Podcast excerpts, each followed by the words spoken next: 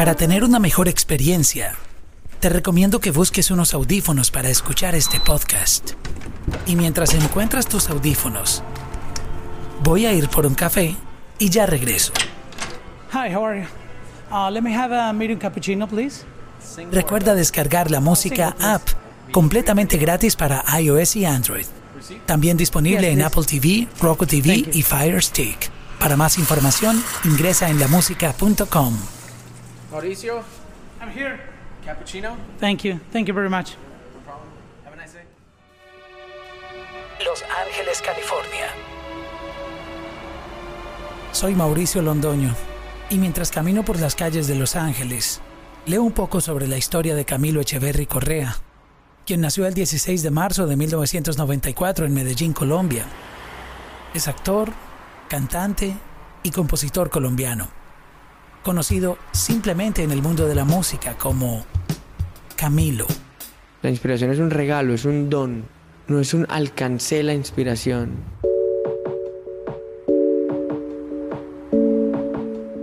Actualmente es uno de los compositores más escuchados a nivel global. Sus canciones son cantadas en grandes conciertos y a todo pulmón por fans a los que él mismo les llama la tribu.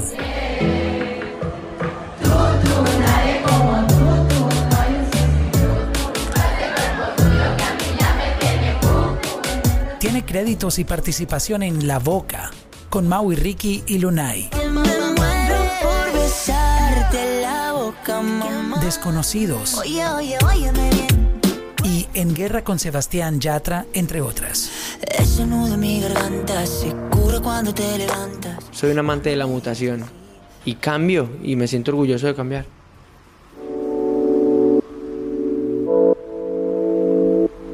Camilo es ahora reconocido como una de las promesas del nuevo pop urbano latino. Luego de lanzar la canción Tutu con Pedro Capó, fue escalando posiciones y se puso en el radar de grandes estrellas de la música. Y el 5 de octubre de 2019, Shakira publicó en su cuenta de Instagram lo siguiente. No me puedo sacar esta canción de la cabeza. El post incluía un video en donde estaba cantando Tutu. Tú, tú, nadie como tú, tú, no hay un sustituto de ese cuerpo tuyo que a mí ya me tiene. mm, mm, en un rato te busco, voy y me acurruco. Ah, no hay nadie como tú, tú. Y luego, Camilo viajó hasta España y grabaron el remix. ¿Cómo hacer para no querer? Literalmente, Camilo no lo podía creer. subió una- un video diciendo no me puedo sacar esa canción de la cabeza y la y lo posteó cantando la canción. Y yo le yo le escribí le dije no puedo creer qué tremendo te mando un abrazo tal tal y ella me responde y me dice qué hacemos un remix o qué Tú, tú, nadie como tú, tú, no hay un sustituto. Este podcast fue grabado en Los Ángeles, California, una ciudad que le trae los mejores recuerdos, ya que según Camilo, aquí se sembró la semilla de los frutos que ahora recoge. Te conocí desde pequeñito cuando participabas en, en los reality shows en, en- en Colombia y la gente vio tu talento. Y esa historia yo creo que mucha gente se la ha perdido. Porque lo- los que somos de Colombia y te vimos en la televisión, vimos ese proceso, pero mucha gente como que te vio ahora aparecer en, en la industria, entonces como que se perdieron esa partecita. ¿Cómo fue esa, eh, ese paso por, por tu niñez tan, tan pequeñito ya en contacto con, Sí. con pues, gente profesional, en, en ese estrés de la televisión y, y la fama que tuviste tan, desde tan pequeño? Bueno, te digo una cosa, es, eh, mm, yo sé que tú dices que es triste, que mucha gente no conoce ese lado, pero te digo que que mucha gente no conozca ese lado me permitió volver a ser un artista nuevo. ¿me Volver a nacer. Volver a nacer y volver a, a tener un prime- una primera impresión en una cantidad de gente. Porque lo que pasó en Colombia pasó en Colombia, ¿sabes? En el límite de nuestro país y, y- y mi carrera... eh, que estaba por suceder y está pasando hoy de manera global, gracias a Dios. Dios dispuso que sucediera primero de una manera local, yo creo que para prepararme un poquito para lo que venía. Pero sí, han sido muchos años de mucho trabajo. Y de todo eso que aprendiste para pasar ya al nuevo proceso, ¿qué te quedó? ¿Qué, qué fue esa enseñanza que te quedó de, de ese proceso tan jovencito? ¿Cuántos años tú tenías en eso? Tenía 13 años. Oh my God, y ahora tengo 25, imagínate. Imagínate.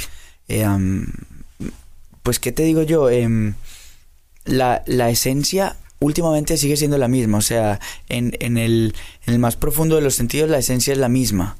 Eh, ha cambiado los estuches, han cambiado las maneras, han cambiado los sonidos, pero la esencia es la misma, ¿no? Y, em, fue como un, un- momento de, de, una primera siembra de algo que después llegaría a ser o a formarse fruto, ¿sabes?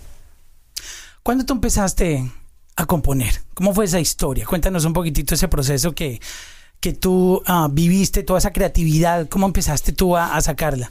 Bueno, yo empecé a jugar a escribir, em, a escribir malas canciones, eh, porque lo que empecé a escribir eran canciones que a mí me daría muchísima vergüenza. O sea, esas se quedaron guardadas. Esas están guardadas y se quedarán. Y se guardadas.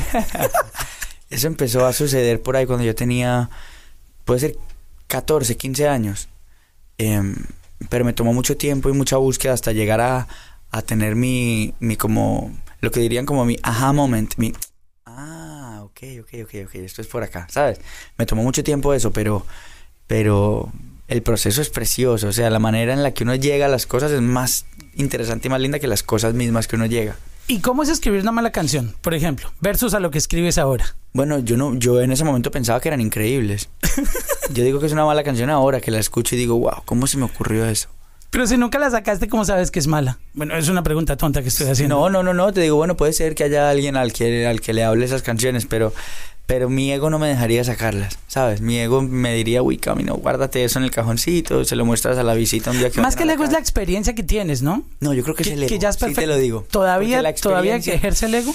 Sí, claro, el ego es una cosa que está viva todo el tiempo. Yo trato de mantenerlo a raya, pero digo, el ego positivamente, no el ego, el ego que, que, que con el que peleo todos los días y que, y que quiere resguardarse y que es inseguro y que se siente vulnerable a veces, ese ego, no el ego de, oh, soy lo más, no, el ego de, de, de, de proteger mi identidad. Se asustaría mostrando esas cosas, te digo. ¿Y, y qué fue lo que escribiste ahí? Eh, ¿De amor?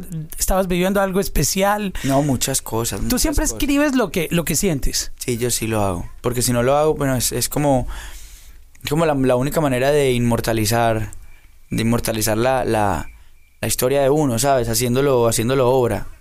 ¿No? Entonces sí, procuro cada vez que estoy sintiendo algo, eh, hacerlo canción. El mundo entero ya empezó a saber de ti directamente. Ya, ya te estábamos siguiendo como los rastros, pero ya tu cara como artista, ah, como un fenómeno musical, creo que se dio con esta canción. Así es. Que ahora pasó a otro nivel con el remix de Shakira. Pero, ¿cómo empezó la historia de Tutu? Bueno, esta canción nació en el tapete de mi casa. Yo estaba sentado en mi casa con una guitarra, con, con un par de amigos productores, John y Richie. Y estábamos echando guitarra jugando. Y yo quería escribirle una canción a mi novia, ¿sabes? Mi novia es Tutu. Nadie como Tutu, ¿no? Eh, um, entonces, no estábamos pensando, hey muchachos, hay que escribir una canción que sea global y que alguien como Shakira quiera montar. No, por supuesto que no. Yo creo que si lo hubiéramos pensado así, no lo hubiéramos logrado. No, nunca pasa. No, no, no. Nació así de una manera honesta, limpia, em, sin pretensiones de nada. Yo creo que es por eso que está logrando lo que está logrando. Nació en el tapete de mi casa, en el tapete de mi casa. ¿Con la guitarra? sí, en el tapete de mi casa la lancé, en el tapete de mi casa recibí la noticia de que estábamos en 200 millones de vistas. No, ese La- tapete hay que guardarlo, tapete- parce. En, en el tapete leí el post de Shakira, ¿sabes? Como que la gente se imagina que uno está viviendo en unos escenarios siempre de camionetas y hoteles y yo me relaciono más con el tapete de mi casa donde estoy sentadito tomándome el cafecito en la mañana, ¿sabes? Pero la próxima vez hacemos un podcast en el tapete. En el tapete. Y con un tecito. ey, que no es un mal nombre para un podcast, ¿no? Eh, oye, ya lo voy a registrar, Sesiones de parce, el- tapete, el, tapete. Sesiones de Así tapete, es. está bueno eso, me gusta. Con velitas, guitarrita y una buena sesión de, de- de música lugar. original. Esa es mi vida entera. Bueno, y, y a Pedro Capo, tú lo llamaste, ¿cómo, cómo fue esa integración ahí? Nosotros nos conocimos en los Grammys del año pasado y, y, em, y ahí cruzamos números y dijimos, hermano, tenemos que hacer un día algo juntos. Y yo tenía esta canción y se la mandé y le dije, hermano, mira, escúchate esto que yo creo que te va a hacer muy feliz. Y si te gusta, montate. Y me dijo, me encantó, la me, me encantó la canción. Y a los dos días estaba ya sacando estudio para grabar. Wow, contigo todas las cosas se dan así, clean. Porque Sí, cuando, cuando saltó Shakira, fue, fue una sorpresa Fue- para ti, fue- ¿no? No, y fue igual también el asunto. Ella subió una- un video diciendo, no me puedo sacar esa canción de la cabeza. Y, la, y lo posteó, cantando la canción.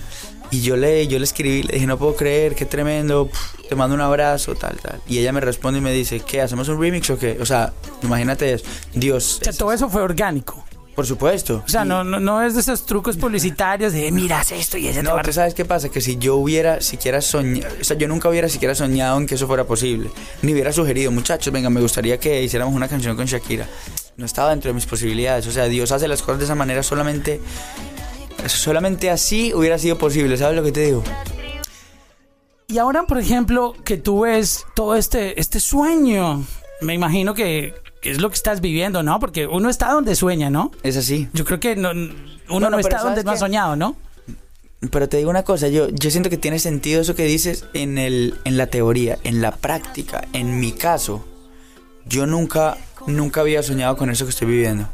Te digo por qué, porque mis sueños eran mucho más chiquititos que eso que estoy viviendo. ¿Sabes lo que te digo? Si Dios, si Dios hubiera dicho, bueno, vamos a entregarle a este man los sueños de su corazón, yo estaría en- haciendo una entrevista en este momento en, en, en, en Bogotá. Y, y estuviera... Era lo que soñabas. Y estuviera, bueno, era lo que mis sueños eran capaces de soñar. Uno no, uno no sueña lo que no, lo que no está dentro del abanico de sus posibilidades. Hay gente que sí es capaz de hacer eso. Yo no tanto, porque me sentía muy chiquitito. Si Dios me hubiera dado los sueños de mi corazón, yo no estuviera ahora llegando a una canción que tuviera esa cantidad de escuchas que tiene. No, no, no, no. Es solamente porque Dios me está dando unos sueños que son más grandes que yo, que estoy logrando lo que estoy logrando. ¿Sabes lo que te digo? Sí, eh, eh, en, parte entiendo el punto que tú dices, pero de todas maneras, eh, el talento que tú tienes, creo que la industria te, te ha respetado y te ha recibido con, con honores por, por lo que tú aportas, porque cuando llegas, me imagino, llegas con tu aura, con tu buena vibra y seguramente cambias el curso de una canción donde tú participas, porque creo que Qué tú bonito. empezaste invitado en sesiones, que Sí, no estabas invitado, creo que lo has es, dicho. así es. Este, pero así, hemos entra- así entro yo a la radio. Así es. Yo llamé a un Sí. DJ un día, le dije, parce, yo quiero ir a conocer una emisora. Y el tipo me dijo, bueno, venga mañana. Y al otro día, mira que está Mauricio Londoño en la recepción. Allá fui, conocí la emisora. Al otro día, Buenas. volvió claro. Mauricio. Al otro día, Así volvió. es, Pa- así es, si no, no, no estuviera en la radio. Así es, bueno, nadie, y- nadie te va a traer y decir, mira, Y bueno, trabaja. Y bueno, que eso es muy colombiano también, ¿no? Ahora que lo dices. Es súper colombiano eso de, de, de, bueno, póngase, métase, vamos a ver. O sea, eso es muy colombiano. En mi caso, por ejemplo, más que, más que del atrevimiento mío, que es en tu caso como que, como que nace desde el valor de voy y toco la puerta hasta que me la abran. En mi caso fue más hijo de una generosidad de personas que fueron capaces, porque si de, de mí hubiera dependido, el pudor no me hubiera dejado entrar en nada de lo que entré tampoco. Porque siempre digo, no, pero si no estoy invitado, ¿sabes? Me da vergüenza, de pronto que no, ¿sabes? Que yo me quedo aquí mejor en mi casa. Tú mismo te pones la barrera. La barrera, pero Dios es quien rompe esas vainas. Ok, Y- y pero mira qué bonito Y eso. solamente por la generosidad de gente que me dijo, no, venga, me agarraron de la mano y me dijeron, aunque no esté invitado, venga, yo lo meto. Wow. Y yo llegaba, entraba a las sesiones y decía alguien, ¿quién es este man? Y yo decía, mucho gusto, Camilo. Y yo estaba en lugares en, lo- en Los Ángeles, en sesiones con gente de acá o en Miami con gente de otros países. Nadie sabía que yo era el niño que estaba cantando en Colombia. ¿Sabes lo que te digo? Yo, llegaba y me decía- y yo llegaba y decía, mucho gusto, Camilo, mucho gusto, Camilo. ¿Quién te invitó? No, bueno, eh, con permiso, ¿sabes? Era como así. Y así empezó todo. ¿Y cómo fue romper ese miedo de estar en un estudio con gente que primero no te había invitado, pero obviamente alguien te trajo y empezar a opinar? Porque, ay, mamá, Es complicado. imagínate. Ahí es donde te miden el aceite, como decimos Claro. popularmente en nuestro país. No, a ver, este qué es lo que sabe o qué y en- aporta. Y en, ese, y en ese momento no vale que seas el niño que canta en Colombia. ¿Sabes lo que te digo? Porque de pronto si tú estás en una sesión con gente que te sigue, que te reconoce, que sabe quién eres, digamos, en este momento es más difícil hacer una gran canción que antes. ¿Sabes por qué? Porque cuando yo llego hoy a una sesión y los compositores saben quién soy y me respetan, por ejemplo, supón, o asumen que mis ideas son buenas, eso es un problema. Porque cuando llegas y tú dices... Ya hay repente, expectativa. ¿Y qué pasa si la canción se llama Nuestra Papaya? Y es una idea malísima. Yo digo Nuestra Papaya. Y de repente ellos dicen, wow, Camilo, qué tremenda idea, porque asumen que si lo digo yo es una buena idea. Entonces es muy riesgoso porque puedo escribir una canción mala con aprobación de otras personas. En ese momento, como nadie sabía quién era yo, yo valía lo que valieran mis ideas. Y si mi idea es capaz de hacer que alguien levante la cabeza y diga, upa, ojo con esa idea. ¿Y recuerdas cuándo fue la primera vez que alguien levantó la cabeza en una sesión de esas y dijo, mira este chamaco? Como con esa mirada de, ¿y este de dónde sacó esa idea? Sí, yo te digo que sí me acuerdo. Sí me puedo acordar. Y puede ser. Puede ser una sesión que tuve con Mau y Ricky y con John. A propósito, aquí en Los Ángeles. cuando llegamos ahorita a- a- en esos días a Los Ángeles, lo primero que yo pensaba, yo dije, wow, estábamos en downtown, ¿no? Y yo dije, aquí empezó todo. Y me acordé perfecto de las sesiones que tuvimos y de cómo desde esas sesiones y de Mau y Ricky voltear y decir, uy, cuidado con eso. Yo dije, cuidado con qué? Con esa idea. Y después, uy, cuidado con esa otra. Y yo decía, ¿será que es que esto está, esto es por acá? Porque mi relación con la, eh, con la composición siempre fue desde el- mi cama, con mi guitarra solito, destilando yo en una conversación. Siendo original, mismo. siendo original. Y no, y personal, tipo, Camilo, ¿qué te parece esto? Y Camilo le responde y dice, no me gusta. Y Camilo dice, bueno, pero ¿y esto? Y Camilo responde. Y es un diálogo como en un monólogo complicadísimo que te permite dar vueltas alrededor de Ah, ti. pero, pero no estás loco, ¿no? Por, a- por ahora no. Em, y, y así surgió. Wow, pero creo que ley entonces te, te despierta, vida, te ¿cómo revuelve no? también esa, aquí el estómago de, de- ¿Cómo de- no? de Yo cada- maripositas, ¿no? Yo amo Los Ángeles justamente por eso, porque es sinónimo de... Es, es un lugar gigante, pero para mí es sinónimo de un lugar en mi vida muy pequeñito y muy semilla, donde nació la primera semilla de esta siguiente vida que Dios estaba planeando para mí. ¿Sabes lo que te digo? Porque no fue el comienzo de todo, pero fue el comienzo de algo. De ese algo del que estamos hablando hoy y, y de ese algo que es el que me trajo a mí hoy que yo, que yo pueda estar aquí conversando contigo. Y ya para terminar, háblame de esa conexión que tú tienes con, con tus fans que, que te quieren, te, te muestran todo ese cariño y, y se van volviendo parte de, de lo que tú llamas la tribu. Cuen- Cuéntanos esa, cómo, cómo ha sido ese proceso y, y aparecer ya con, con- con gente que, que te quiere a ti como artista. Ya no, no como la persona que escribe para estas personas o que trabajó con estas personas en estos proyectos, sino ya tú como artista. Eh, ¿cómo, cómo fue ese proceso? Bueno, el tema de la tribu es un tema que yo con el que yo me, me trabo mucho cuando intento explicarlo, pero pero mm, a ver cómo lo digo, no es una relación vertical, no es una relación como de a ver, cuando yo me siento en mi casa con mis papás, mi hermana, mi familia, mis amigos, yo no me siento y digo, bueno, muchachos, háganse ustedes allá, que recuerden que yo soy aquí el artista, déjenme yo cojo esta guitarra y les voy a cantar esta. En caso de que yo cante en la sala de mi casa en una Navidad, Estamos cantando de tú a tú, entre familia. No hay tal cosa como una relación desde abajo a mirar a Camilo. Somos todos una misma cosa. Y agarré yo la guitarra, pero la tribu es más eso. Una relación de una familia donde estamos todos viviendo y experimentando la misma vaina. Solamente del lado, del lado opuesto de la guitarra. Yo del lado de atrás y ellos del lado del frente. Pero la, la tribu es eso y, y se ha convertido en este... Como este lugar común de sentir. ¿Sabes lo que te digo? Como que es tan importante uno siempre juntarse con gente que vibre en la misma calidad de uno. Y la tribu ha sido como ese lugar donde mucha gente ha dicho, upa, me identifico con eso, upa, me identifico con eso. Juntémonos, veámonos una vez al mes, vamos a apoyar tal fundación, vamos a conversar acerca de la vida, vamos a tal. La tribu se ha ido convirtiendo en eso, como una cosa más grande que mis canciones, la verdad, y que mi carrera. Yo creo que es como una vibra. Pues hombre, yo sí creo. Una, una vibra de, de gente positiva que quiere contribuir. Yo lo creo, sí. Quiero pedirte que le des un consejo, porque este podcast busca inspirar Ajá. nuevos artistas o cualquier persona que escuche una historia de alguien que se ha superado y ha luchado por, por salir adelante. ¿Qué consejo tú le darías a toda esta gente que está hoy un poco confundida, artistas que te ven a ti y dicen, wow, yo, yo me veo, te ven a ti o se reflejan en ti porque componen, tienen ideas, están luchando? ¿Qué mensaje tú les quieres enviar a través de este podcast? Es muy difícil eso de dar mensajes, te digo porque, porque un, un mensaje que puede hablarle a alguien, una cosa que, que abra una puerta en su vida, puede ser el mismo mensaje que confunda también a otra persona. Entonces, el consejo que yo les daría primero, y escúchenlo desde el, desde el, desde la apertura de saber que es algo que, que tiene sentido en mi vida, y que si no tiene el de ustedes, pues déjenlo pasar, pero de pronto sí lo puede tener eh, en alguien que lo esté escuchando. em, que, que sepan que el... eh, sobre todo, no, no, ni siquiera en la música en general, en todo lo que estén emprendiendo y queriendo hacer, lo que sea que ustedes sean y lo que sea que tengan, es lo que deben tener. ¿Sabes lo que te digo? Ya basta de andar buscando las armas de otros para combatir batallas que son personales. La ruta de ustedes va a estar basada 100% en lo que tienen. Entonces confíen en lo que tienen, sean excelentes. Si son muy malos, pues ni modo, pero tienen que empezar a ponerse las pilas a buscar la excelencia, pero que lo que sea que tienen es lo que deben tener. Y ensalcen eso en vez de buscar afuera lo que tienen dentro. Yo creo que es por ahí eso. En mi caso, eso es el, la semillita. Camilo.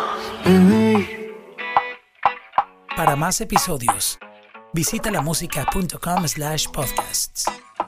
Y si tienes dudas o sugerencias, sígueme en Instagram como arroba Mauro Londono.